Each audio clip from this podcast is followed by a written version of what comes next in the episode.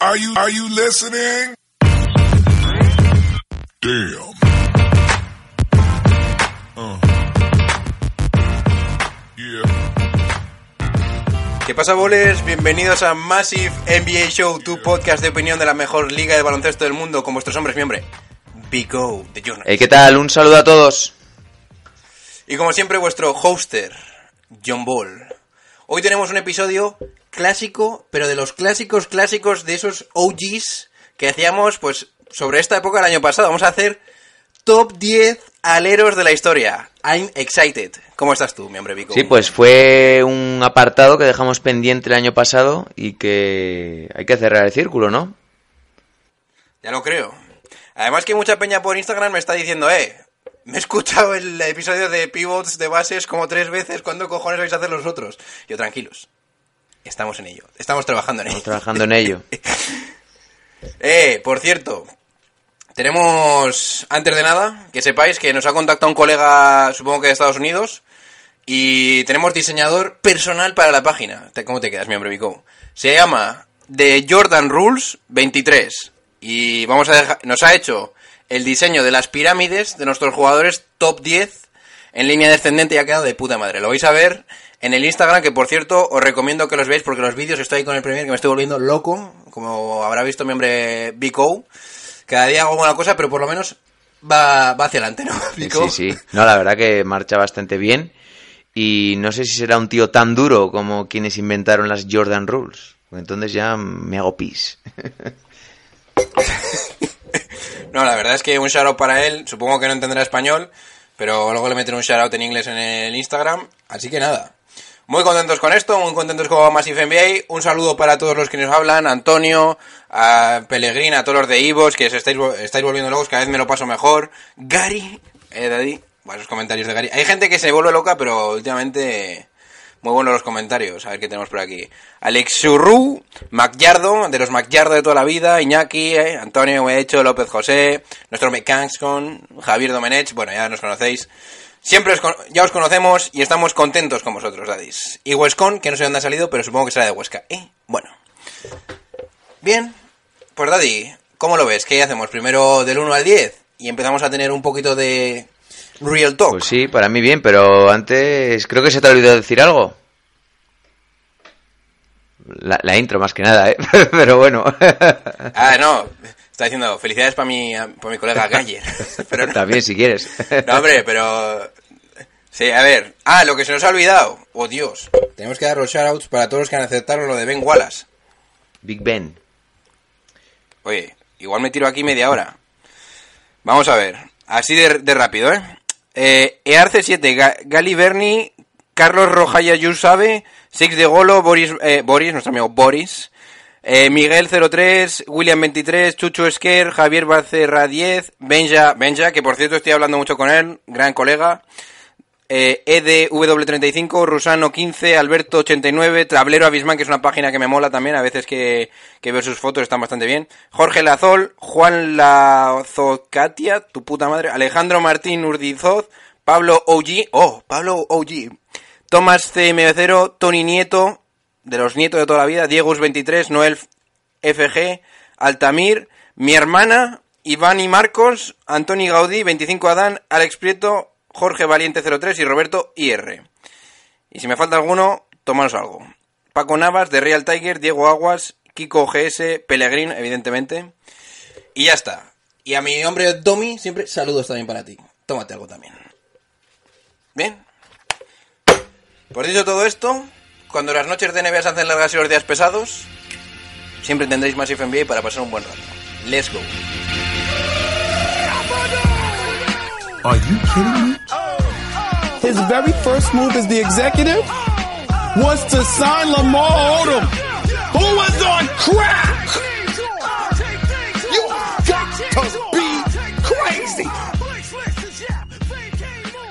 ¿Qué pasa chicos? Estamos ya con la primera parte de Massive NBA.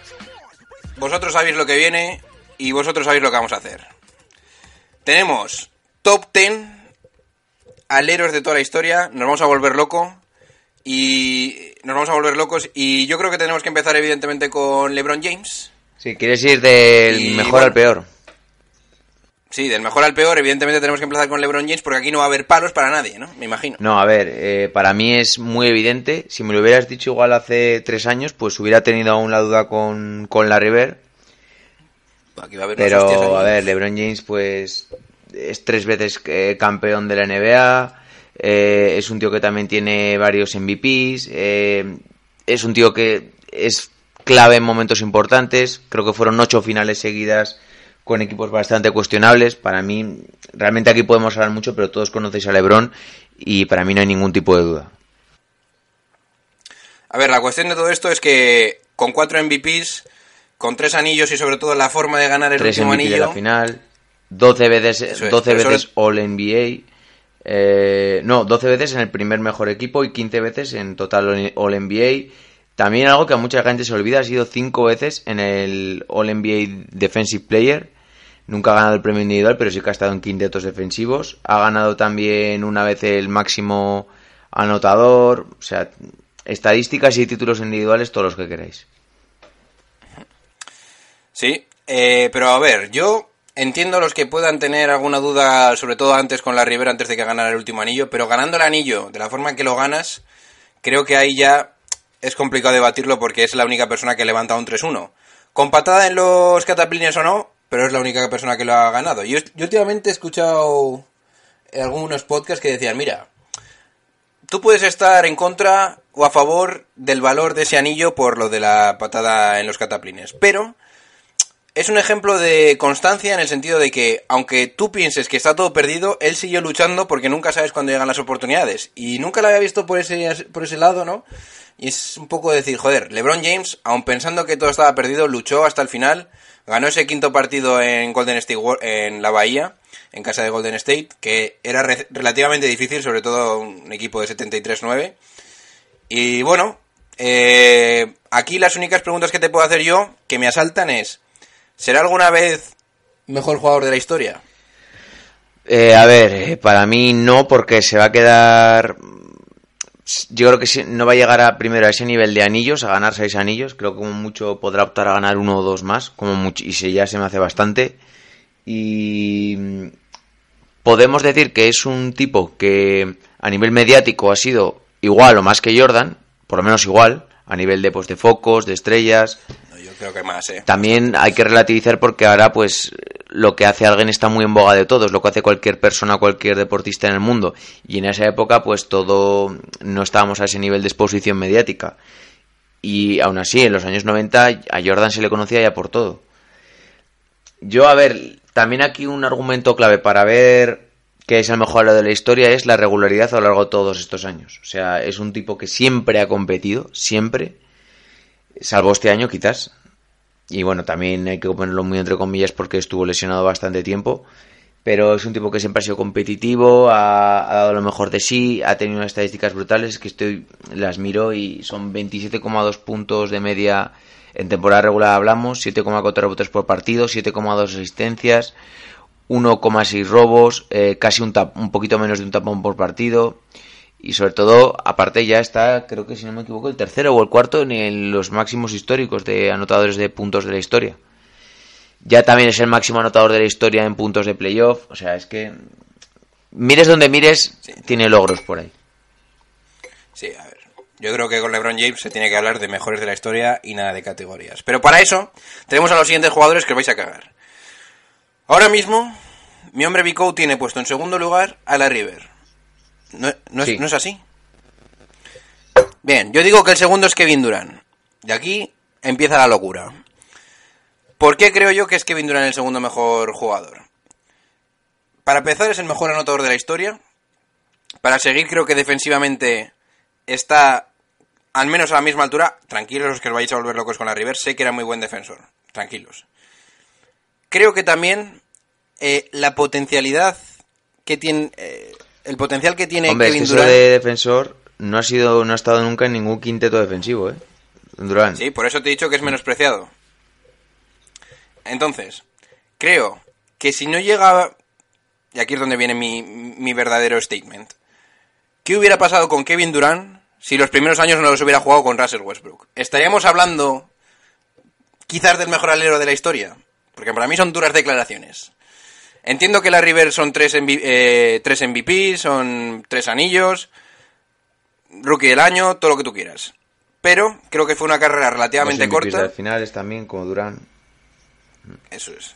Y que las lesiones le arrastraron demasiado y yo creo que para mí Kevin Durant ya, sin con la lesión que tiene, ya está al menos al mismo nivel. Y como para mí es la mejor arma anotada de la historia y por el tema de Russell Westbrook, creo que yo le doy un poquito por encima que la River. Entiendo la, de- eh, la opinión de Vico y ahora le dejo exponer su, su teoría. Sí, a ver, a mí Durán yo lo he puesto el tercero, me parece que es, pues son jugadores muy parejos, pero para mí el nivel de competitividad de la River, y os recomiendo a todos que veáis eh, documentales, tenéis a rabiar, eh, sobre todo hay uno muy bueno en la, com- en la disputa que tuvieron en los 80 con Magic Johnson y los Lakers. Eh, ese nivel de competitividad, ese nivel de liderazgo, yo no se lo he visto nunca a Durán. Y ha sido, hablamos de un, claro, de los Celtics, de uno de los mejores equipos de la historia, pero no al mismo nivel, ni ha yo creo que no ha tenido los mismos compañeros que ha tenido Durán, en- mismamente en Warriors, y ya no, en Oklahoma se podría debatir. Pero, pues sí, pues tenía jugadores muy aguerridos, tenía muy buenas piezas en cada puesto de- del quinteto, pero para mí Durán siempre ha estado mejor rodeado. Y ese nivel de competitividad, ese nivel de cambiar el juego en un momento en el que eh, la NBA era, un juego de, bueno, y sigue siendo hoy en día, pero era un juego de negros. Y muchas veces había comentarios que decían que muchos negros decían que y lo dijo Isaiah Thomas que Larry Bird no era tan bueno porque realmente eh, era blanco y por eso como que se le sobreestimaba y no es así no es así para nada realmente era tan bueno que podía competir de tú a tú con los mejores jugadores de, de su época que para mí igual es la mejor época de baloncesto de la historia con, con jugadores negros que eran mejores físicamente que él, que tenían más armas que él, y el tío no, es que el tío no es que se quedara corto, es que el tío sobresalía. Y aparte un jugador muy inteligente, muy... Para mí tenía otro pozo que Kevin Durant. Y Kevin Durant digo que para mí, pues lo que has dicho tú, es el, uno de los mejores anotadores de la historia, pero a mí a veces viendo a Kevin Durant, en determinadas ocasiones, me parece que es como esta clase de jugadores que es tan bueno, pero que no hace todo lo posible que podría llevar eh, su juego a otro nivel. No sé, como que a veces, no sé, parece como, no te digo que juega andando, pero que parece que no explota todo su potencial. Y no sé si eso es por coco, por porque hay veces que está muy bien rodeado y no saca todo el jugo que tiene dentro. Y yo por eso lo meto por encima de la River. Yo, por finiquitar un poco mi, mi posición, yo entiendo lo que Larry Bird, entiendo lo- todo lo que dice Vico, pero creo que Larry Bird tenía que utilizar más armas de las que tiene que utilizar Kevin Durant para ganar un campeonato o un anillo. Yo veo a Kevin Durant como Sí, que pero es eso una persona en que va súper sobrada. Warriors. Claro. En Oklahoma- veremos, Pero es que para mí ¿No? Ya, pero ahí está mi, mi teoría de que qué hubiera pasado si no, si no estuviera Russell Westbrook. Bueno, pero pues la igual hay que preguntarse por qué no aprovechó a ese tipo de compañero. Pues sí, pues aquí es ya pues, lo que tú, Sí, hombre, tú se- veas. o me se, puede, se puede ver desde muchos puntos de vista. Claro está, pero yo es que para mí no. Yo es que mira, fíjate lo que te voy a decir, incluso dudo Larry Bird y LeBron James en muchos momentos, te lo digo de verdad. No dudo porque al final siempre voy a poner a LeBron James, pero para mí Larry Bird es yo si quisiera ser un deportista sería como Larry Bird, fíjate lo que te digo.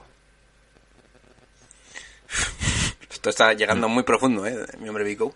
A ver, entiendo tu posición y podrías y te la podría comprar, ¿eh? Te lo digo. Mm, cuando hablo de, de la River, de la River siempre pienso, tengo que tener cuidado porque es una persona que para muchos quizás ha sido el mejor jugador de la, de- de la historia de la NBA y quizás por no haberlo visto jugar de verdad no lo pueda llegar a entender, pero entiendo lo que dice Vico, pero creo que en cuanto a talento, creo que Kevin Durant es mejor. No puedo decir nada más. Yo, si, si tengo que elegir ahora mismo en un uno contra uno, prefiero tener a Kevin Durant. Bueno, bueno. Lo siento. Bien, pues eso soy yo. Yo es que pienso que Kevin Durant es, es es un diamante en bruto que él no sabe exactamente aún hasta dónde puede llegar. Y esto de la lesión es una putada increíble, pero antes de, antes de la lesión yo no tenía ninguna duda de que era el mejor jugador del mundo en ese momento y que, y que esto iba a ir incluso más hacia Pero arriba. no te da la impresión de que ha sido un que ha desperdiciado muchas no desperdiciado, pero que no ha aprovechado al máximo Sí, sí, todo no, su sin- talento. Sin, duda, sin duda. O sea, no Sin duda. Y aun habiendo desperdiciado, pregunta para tu cuerpo. Si Kevin Durant ganase dos anillos más o uno más en Brooklyn, con un equipo. es que yo creo que no va a pasar. si- imagínate que mañana estamos en el 2023. Kevin Durant tiene ahora mismo cuatro anillos. ¿En qué posición, qué posición ocupa en los aleros? Dependería bastante de lo que hubiera hecho también LeBron. Dos MVPs de las finales, todo. y todo. dependería mucho de si LeBron ha ganado con Lakers antes. LeBron James no ha ganado nada más. Pues si LeBron James no ganó nada. no sé, aún, aún así pondría a LeBron por delante. Bien, pues yo ahí me tiembla la voz diciendo cualquier cosa de estas, así que no sé qué decir. Yo creo que seguiría poniendo a LeBron por el efecto mediático, Sí. por cómo ha cambiado la NBA. Es que- porque al final Kevin Durant es una persona muy A mí cuando hablamos ya de esta, de esta dimensión de jugadores, ya partimos de la base que solo separan pequeños detalles y que pues ya es cada uno un poco gustos personales de cada persona, viendo pues que al final tienen ti- mm, un nivel de títulos parecidos, estadísticas que bueno, que son muy buenas de cada uno. Y en- pa- yo aprecio mucho eh, la capacidad de decir este partido lo gano yo y de liderazgo y de, de liderar a todos tus compañeros, compenetrarlos, hacer que sean mejores. Y para mí eso Larry Bird y LeBron lo tenían. Lo tienen. Sí, sí. Me puedes convencer, ¿eh? Me, puedes... me estás incluso convenciendo un poco, ¿eh? O sea, igual... A mí decir, Pero bueno, ahora no vas a meter canasta porque estoy yo delante y no la vas a meter. Y me da igual lo que hagas. Yo eso lo hacía Larry Bird. Y si nos tenemos que pegar, nos pegamos. Que no sería la primera vez que lo hizo. sí, sí, no. Si además Larry Bird para que... lo- Era, era un, fu- era un su fullero bueno. Hace ¿eh? como cinco Era un años... fullero bueno. Hace cinco años me veía eh, los típicos partidos antes de que los bajaran de YouTube de partidos históricos, que eran los partidos enteros, joder. Larry Bird era un trash talker Sí, que sí. flipas. Eso sí, luego fuera de la cancha no abría la boca. Y luego se ha convertido en un GM. Sí. bueno, en Indiana no lo hizo mal. Era, bueno, en Indiana ya era propietario. También fue entrenador, por cierto, si, por si no lo sabíais. Pero bueno. Bien, entonces zanjamos el 3 y el 2, ¿no? Lo podemos dejar ahí zanjado. Vamos a por el cuarto. ¿Quién tienes en el número Pues 4? creo que aquí hemos coincidido. Yo he puesto a Kawhi Leonard. Y yo es lo que, yo es lo que he dicho antes. Bueno, eh, vi un poquito, porque ya me puse a comparar las estadísticas de Kawhi Leonard y Kevin Durant. Y pues claro, Nadie Claro, o sea, son bastante mejores las estadísticas individuales de, de Kevin Durant. Pero aquí también eh, me llama la atención, eh, Kawhi Leonard se encontraba en un equipo eh, muy coral, muy de Popovich en San Antonio la mayor parte de su carrera y pues no tenía, a ver, tenía buenos promedios, pero promedio de 16, 17 puntos por partido.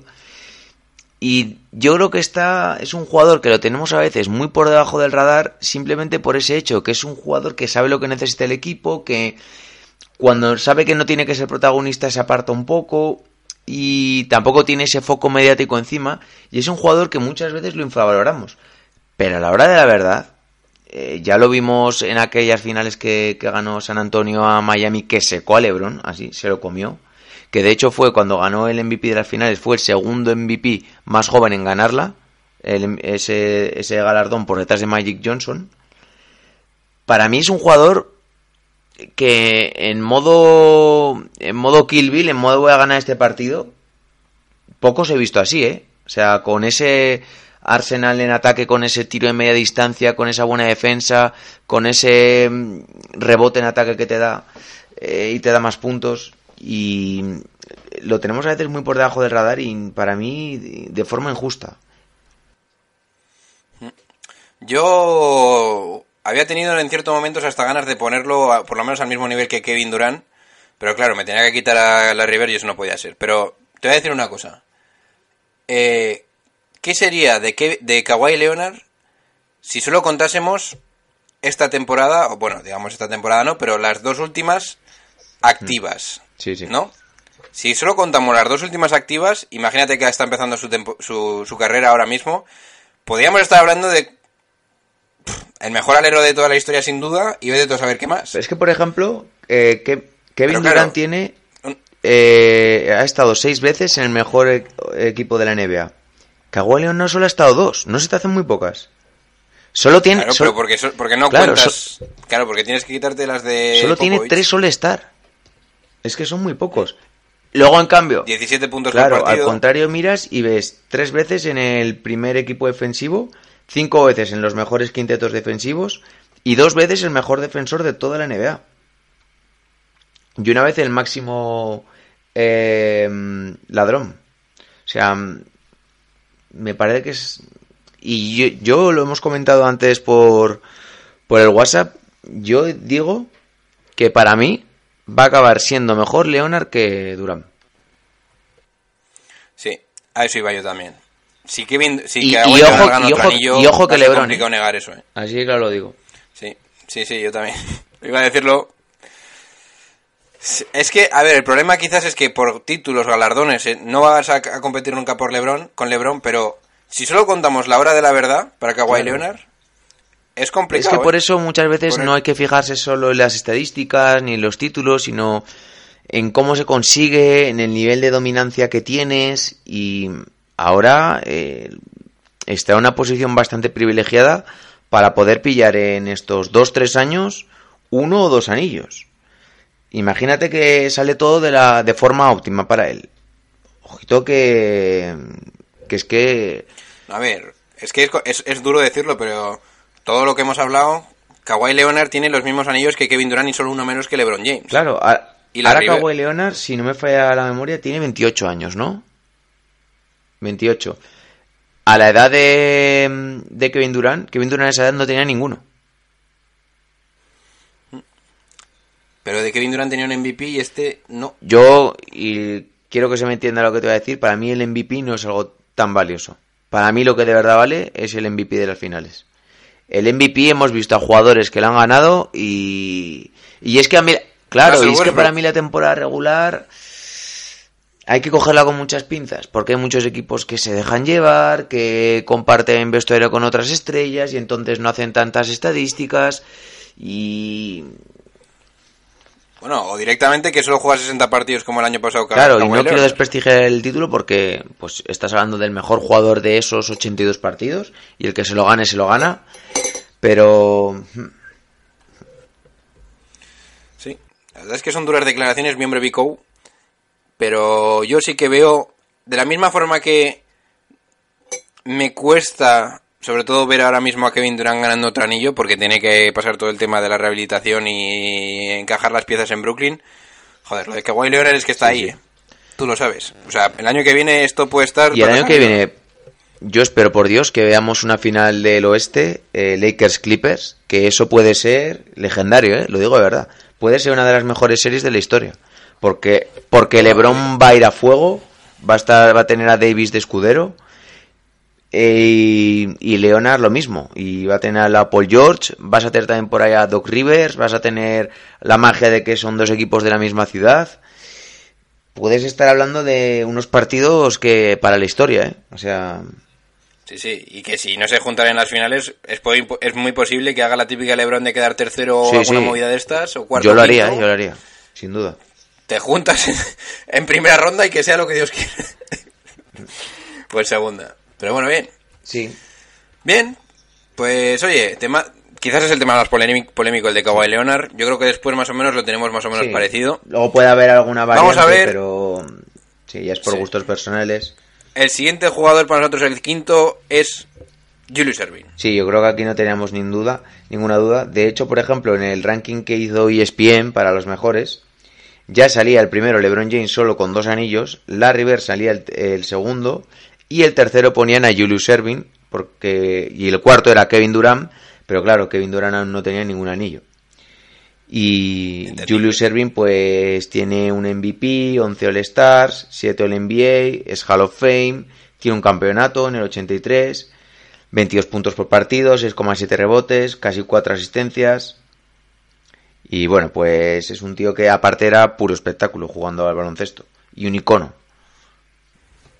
Sí, un icono de los primeros jugadores en, en, en empezar a utilizar el mate como, como algo habitual, de los primeros que lo, que lo metieron en la NBA. No el primero en hacer un mate, pero el que mejor o el más highlights hacía. Y tenemos que decirlo, chicos. No dejéis a vuestras madres sueltas porque este tío se las trincaba todas. Así os lo digo.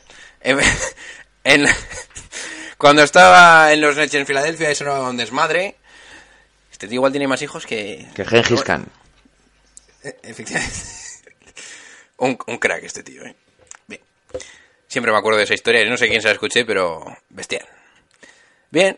Pues yo no tengo mucho más que decir sobre Julius Erving. Un crack que hubiera sido de Julius Erving si no hubiera jugado esos primeros años en Virginia Squires. Claro, porque Que lo que, hay que ABA. eso, lo que hay que destacar es que jugó en la ABA, que era pues la liga asociada a la NBA, pero para jugadores afroamericanos. Y pues hay muchos jugadores de esa época que también pasaron grandes partes de, de su carrera profesional en, en esta liga. Igual no están tan bien considerados ahora de los top que, que otros que no lo hicieron. Ok. Pues, mi hombre Vico, ahora si te parece, podemos decir los que nos quedan después de, una- de un paroncito y vemos un poquito como por qué hemos puesto uno cada uno ahí y debatimos los cinco uno cada uno. ¿Cómo lo perfecto. Bien, pues dentro intro. We need to have a serious conversation about who's really, really worth max dollars. Has he alienated coaches and teammates in the process? Yes! Is he worth 38 to 40 million a year? Hell no! Bien chicos, eh, tenemos la segunda parte de Massive NBA, vamos a hablar de los cinco últimos en nuestras listas. Yo tengo, personalmente, Rick Barry con el número 6, séptimo Scottie Pippen, octavo Havlicek, noveno Elgin Baylor y décimo Dominic Wilkins. Ahora le dejo a mi hombre Vico. ¿Qué tienes tú? Yo tengo sexto a Scottie Pippen, séptimo al Jim Baylor, octavo John Halbicek, noveno eh, Rick Barry y décimo a Dominic Wilkins. ¿Nos pusiste a James Worthy? Ah, sí, perdona, James Worthy, sí, sí. Tienes que Sí, leído sí, la mía. James Worthy. Bien. Bueno, pues a ver, yo os explico un poquito mi razonamiento para hacer esto. Y os digo también un poco lo que han hecho todos estos, eh, o por qué les conocemos sobre todo. Tengo primero en estos últimos cinco a Rick Barry porque considero que fue una verdadera mega estrella en su momento, que ganó un anillo y que de verdad lo ganó él, digamos, con los eh, Golden State. Y es de los pocos, mm, es de, es de los pocos jugadores que crearon una leyenda dentro de su equipo. ¿Me entendéis? Ya no solo era una, un jugador que era conocido por su tiro a cuchara, sino que era como eh, un verdadero anotador, un jugador que podía hacerlo todo en la cancha y creo que el hecho de ganar un anillo casi mm, siendo él la primera espada le hace merecedor de mi sexto puesto.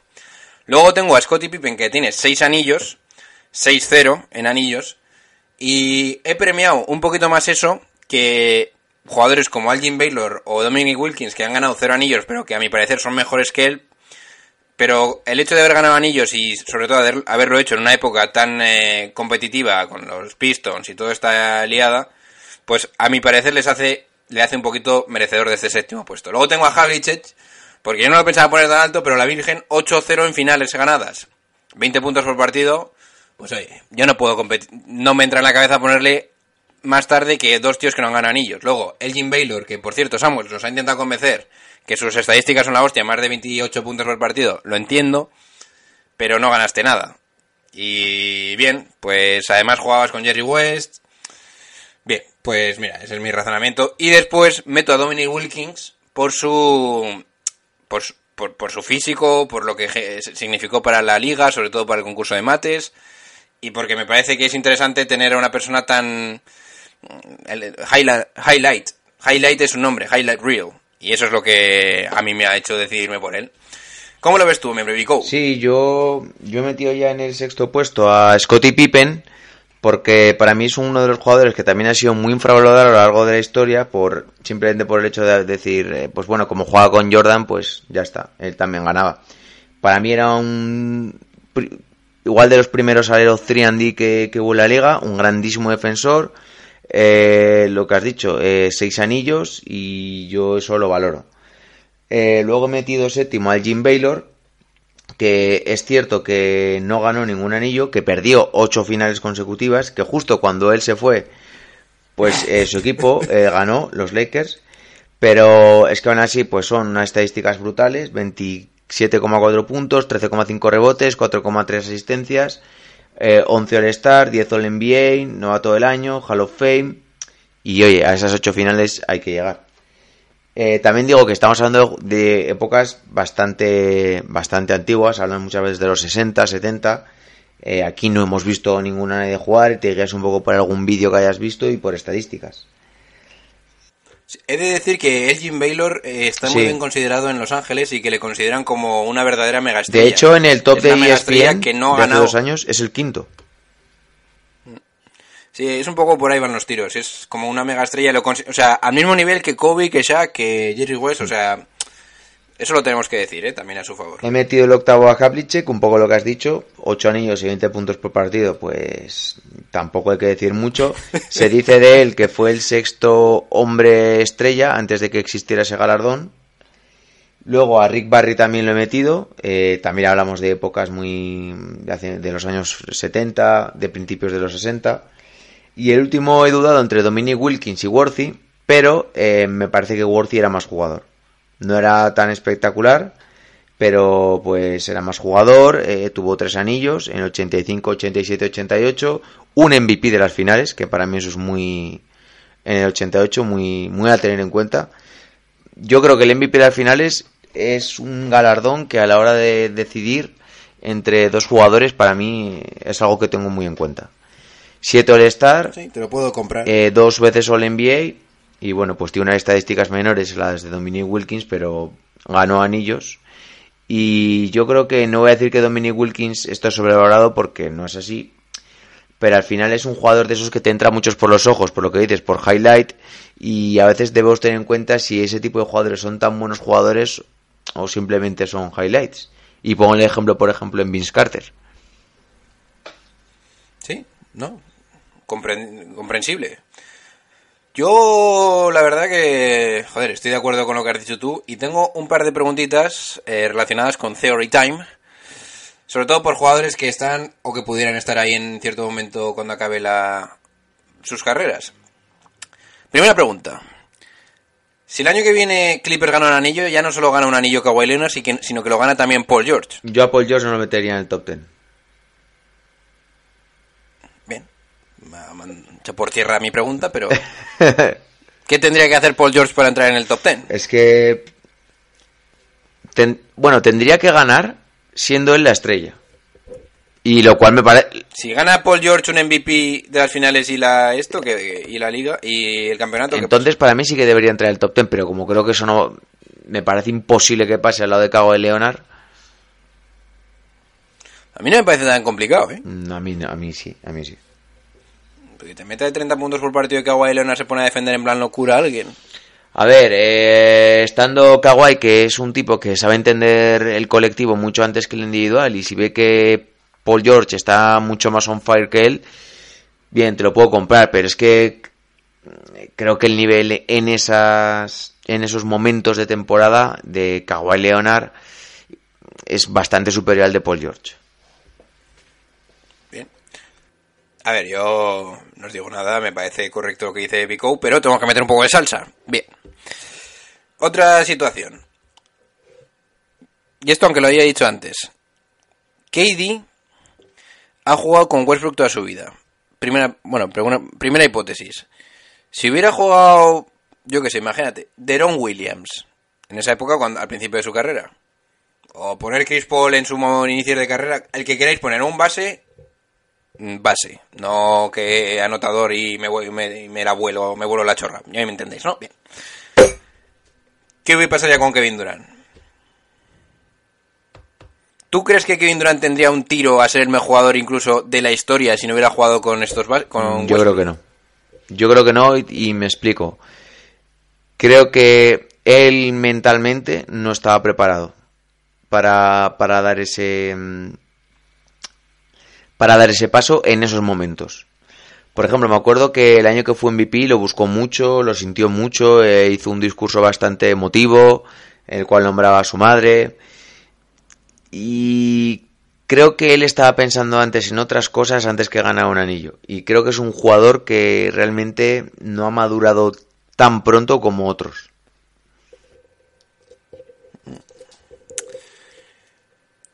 Si, si Kevin Durant ganase dos anillos en, en Brooklyn y, y LeBron James ganase otro anillo en Los Ángeles, ¿quién sería LeBron. para ti mejor? No Para hay ninguna duda. LeBron. O sea, estoy intentando poner el mismo número de anillos, pero con diferentes Para equipos. mí, LeBron. LeBron habría ganado en tres equipos. Para mí, lo que ha hecho en Cleveland LeBron es que no tiene parangón. O sea, haber llegado a, a tantas finales consecutivas, eh, haber sido, haber que, haya habido tantas expectativas sobre él y haberlas cumplido, eh, haber sido el elegido, haberlo hecho. Eh, me acuerdo también de ese primer, esa primera etapa en Cleveland con un equipo que daba pena, con Ilgauskas, con, con gente muy, muy menor y llevarlo ahí a la final contra San Antonio, que luego fue barrido. eh, y todo lo que le rodea, aparte, que para mí eso es un, una baza a su favor, para mí Lebron. Bien, para mí también, pero ya sabéis cómo es esto. Lo- Bien. Oye, pues no sé, a no sé que tengas alguna dura Sí, luego he declaración. estado pensando también un poquito, y hay gente que podría haber entrado aquí, que al final pues no lo hemos metido, pero que son dignas de reseña. A mí, por ejemplo, siempre me ha gustado mucho Paul Pierce. Me parecía que era un tío muy, muy, muy competitivo, eh, muy ganador eh, y que reunía todo lo necesario para un gran alero. Y no lo había tenido yo muy en cuenta tampoco para entrar aquí. Yo, yo es que Paul Pierce, recientemente como analista, es lamentable y me está empezando a caer hasta mal. Entonces, a mí Paul Pierce me parece un sitio, un, un jugador que ha estado en el, en el correcto, en el correcto momento, en el correcto lugar, tío. Yo no me parece que sea tan estrella como, como muchos piensan. Sí que has ganado un anillo, pero Yo me, Ganar un MVP de las finales, pero no sé, tío. Yo es que con ese equipo tenías que ganarlo, en Bueno, principio. yo me acuerdo No sé. de esas palabras de LeBron en, en esa época que decía que el único jugador al que- el que más quebraderos la cabeza le daba en ataque y en defensa cuando se enfrentaba contra él era Paul Pierce en esa época. Ya, tío, no sé. A ver, lo puedo entender, Sí. pero... Luego aquí también podríamos ver, no sé, preguntarnos dónde hubiese llegado Carmelo si hubiera estado en otros equipos. Carmelo podía haber estado en otros equipos si no hubiera, si no hubiera ido a por la pasta a toda costa, tío. O sea, Carmelo, Si tómate algún algo. día podrá entrar aquí Jenny Antetokounmpo. Pero ya ni Santo A Tocumpo ver, son tres. Para mí es un 3, o sea, aunque juegue en otras posiciones, es un alero de toda la vida. Y Zion Williamson es un 3. Ahí tengo más dudas. Hostia, yo tengo más dudas. con No, pero. Giannis se mueve como, se mueve mucho más como un 3 que Sion Williamson y se, se mueve como un 3, o sea, el bote que tiene. eh. A ver, yo es que un- a ver, hoy en día que las posiciones están tan difuminadas, pero para mí es un alero clarísimamente. Aunque aunque aunque Yo juegue lo de acabarán 4. poniendo... Yo creo que lo, acaban, lo acabarán poniendo de 4, ¿eh? O de base. digo. De base seguro que no, pero de 4... A ver, sí, pero y ya juega de 4 ahora. Pero es que ahora los 4 son antiguos 3 O sea, y hasta puede jugar de 5 Giannis Antetokounmpo y ha defendido a Embiid, que es un 5. Porque es lo mismo que Durán. Durán si estuviera un poco más fuerte sería un 3 o un 4. Durán es un 3 de toda la vida. Giannis Antetokounmpo tiene mucho menos tiro que cualquiera de estos que hemos hablado, pero para mí se mueve como un 3, o sea, y eso es lo que implica el posicionar a un jugador. ¿Tú, tú realmente lo pondrías a Giannis para la lista de mejores cuatro con gente como Duncan, Novitsky, Gasol, eh, no sé. A ver, me gustaría que no, sobre todo por la competencia, pero es que ¿dónde la vas a Yo poner? como alero. Podemos abrir ahí un debate en iVoox. ¿Cómo lo veis vosotros? Giannis es alero. No sé. Y espérate que desarrolle un poquito No más sé. su tiro, que lo hará seguro este año. Le vas a ver meter muchas más canastas de pues de media distancia o triples. Sí, Ojalá, eh, ojalá, pero no sé. Bien. Oye, un poquito de Real Talk, Daddy. ¿Cómo lo ves? Últimamente he visto varias conversaciones y varias informaciones sobre Jeremy Lin, Daddy, que me ha, me ha impactado un poco, que el tío está destruido porque parece que no encuentra equipo en la NBA. Dice que todos sus millones que no le compensan. Tómate algo, Jeremy Lin, o sea... Pues Jeremy Lin es uno de esos extraños casos del deporte. Tuvo dos meses que parecía que iba a ser el mejor jugador de la historia. O sea, fue espectacular su entrada en la NBA. Pero luego pues ha demostrado que... A ver, yo para mí decir que no tenga equipo, seguro que como tercer base o algo así, tiene cabida en equipo, en algún equipo. Pero igual no le dan lo que él quiere y eso es de lo que él se queja. Después de la chorrada que para iniciar la conversación os voy a decir una cosa. Jeremy Lin es el resultado de que ahora es más interesante jugar con un 3 que maneje el balón que con un tío que mide 1,90 y tantos o un poquito menos que solo juega de base. ¿Me entendéis? O sea, es un resultado o es una consecuencia de la evolución de la NBA, tíos. Y por eso me, me interesa tanto la noticia. Que Jeremy Lin, que joder, en principio, hace 10 años sería un segundo base aceptable o no. Sí, sí, completamente. Y ahora, como puedes que. imagínate, eh, ¿para qué, prefi- ¿para qué quiero tener a Jeremy Lin en los Raptors si cuando quiero. El año pasado, claro. Si cuando quiero que decir el partido prefiero tener a Kawhi Leonard o incluso a Spicy P, a, a este, a Siakam, manejando el balón. Y si me apuras a Mar Gasol. O sea, que no O- necesito un o tío que me tome las decisiones, ya tengo estos. Claro, claro. O sea, si no tienes triple, como lo tenía Van Vliet, que Van Vliet, aparte de tener triple, tiene unos huevos de avestruz. Pues las características que te hicieron llegar a la NBA en su momento, ahora ya no te sirven. No te has adaptado. Y un caso de esto, aunque nos joda, ya no solo Carmelo Anthony, sino por ejemplo, Allen Iverson. Allen Iverson no se adaptó en su momento a ser un segundo espada o a ser lo que no era, que era básicamente un distribuidor de juego, eso no era Iverson. Pero como, como no se adaptó en su momento, un base que prefieres no tenerlo porque para anotar ya tienes otras personas. Y se fue. No sé. La verdad es que es un debate serio, ¿eh? Sí, bueno, a ver, al final. mm, yo creo que depende mucho de cómo te adaptes a- al estilo de juego que prime en cada momento de la historia del baloncesto. Y tú puedes seguir teniendo tus puntos fuertes, eh, tus debilidades, pero si sabes explotar cada una de ellas, tendrás sitio. Aparte, yo creo que el problema de trasfondo, pues por ejemplo, Jeremy Lin. eh, no creo que esté a su nivel para, para exigir nada, aparte porque si simplemente sería un buen anotador desde el base, estoy seguro que varios equipos lo querrían como segundo o tercer base. Pero no es un buen anotador. A mí me parece que sí que es un buen Pero anotador. me deja muchas dudas. Me deja pero, muchas no, dudas. pero no de tres. Me no de tres. dudas. Yo aparte es que creo que no está a su nivel. No sé. Yo eh, muchas veces, ya os acordáis, cuando estábamos al principio de la Sí, lo, recla- lo reclamábamos bastante, la verdad. Yo también. Pero a ver, si él no, no ha jugado en Toronto y nadie parece estar muy por la labor, algo, algo pasará con, con este hombre. Bien. Pues cojonudo. Oye, llevamos 42 minutazos. Yo creo que ha quedado bien, ¿no? Creo que se ha- Sí, yo creo que hemos hecho un buen episodio. Espero que os haya gustado. En el siguiente episodio, o en uno de los siguientes episodios, Daddy, aparte de hablar con el criminal, el criminalista, tenemos que hablar un poquito sobre el- quiénes son las mejores opciones que quedan en el mercado. Porque aquí hay duras declaraciones y escucha un montón de, de, de podcast de GMs, pero de GMs de verdad. no como yo que soy de pacotilla. Pero he salido con unas pedazos de, de ideas o de insights increíbles, sobre todo de cómo piensan esta gente.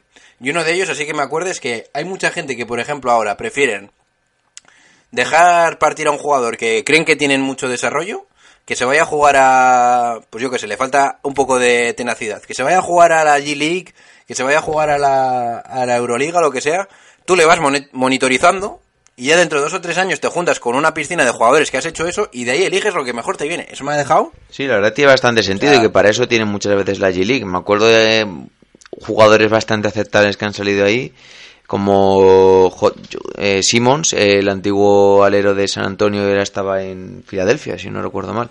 Daddy, el caso más extremo es PJ. También, PJ Y cuando me lo han dicho he dicho, hostia puta, es que hacen eso. Son un poco cabrones los GMs, eh. Eh, pero de así miles, eh. Os lo digo en serio, va a ser un, un programazo. Llevaremos al criminalista y mi- como siempre mi hombre Pico, pero vamos, va a ser Otro día tenemos que hacer el de mejores entrenadores también, que ese sí que da... Es igual, hay más Uf. debate eh, que aquí, ¿eh? Oye, entonces me tienes que prometer hacer el de mejores. Buah, eso ya, ya, no, ya no llego tanto. Bien. Pues bueno, chicos. Eh, nada. Os recordamos que sigáis Instagram. Le deis al link que hemos puesto en Linktree, que está en Instagram ahí. Por cierto, de las fotos. he puesto la de Steven A. Smith. Cada vez que veo el Instagram me descojono. Así os lo digo. Con duras declaraciones. Por favor, mirad la foto. Valorad los mates. Contestad las preguntas. Y nada. ¿Tienes últimas declaraciones, miembro? No, nada, que eso, que nos deis vuestro apoyo en Instagram, en todas las redes sociales disponibles, que lo valoramos un montón. A ver si llegamos ya a los 10.000, que parece que, que está durando años. Joder, es que ahora en verano Sí, es complicado. y ¿eh? que aquí la cosa no va a parar y nada, que muy contentos. Pues bien, pues como siempre os digo, se van despidiendo de ustedes, mi hombre, mi hombre, Bibi, Bico de Bueno, un saludo a todos, pasad buen fin de semana. Bueno, cuando lo oigan ya. Y vuestro hombre, como siempre, de hoster, John Ball. Venga, chicos, pasadlo bien. It's one of the worst days that I've had in a long time. What do the Knicks have? Julius Randle, Wayne Ellington, Alfred Payton, Bobby Portis. If you are not a Knicks fan, you make me sick. It never, ever, ever goes our way. I mean, damn it!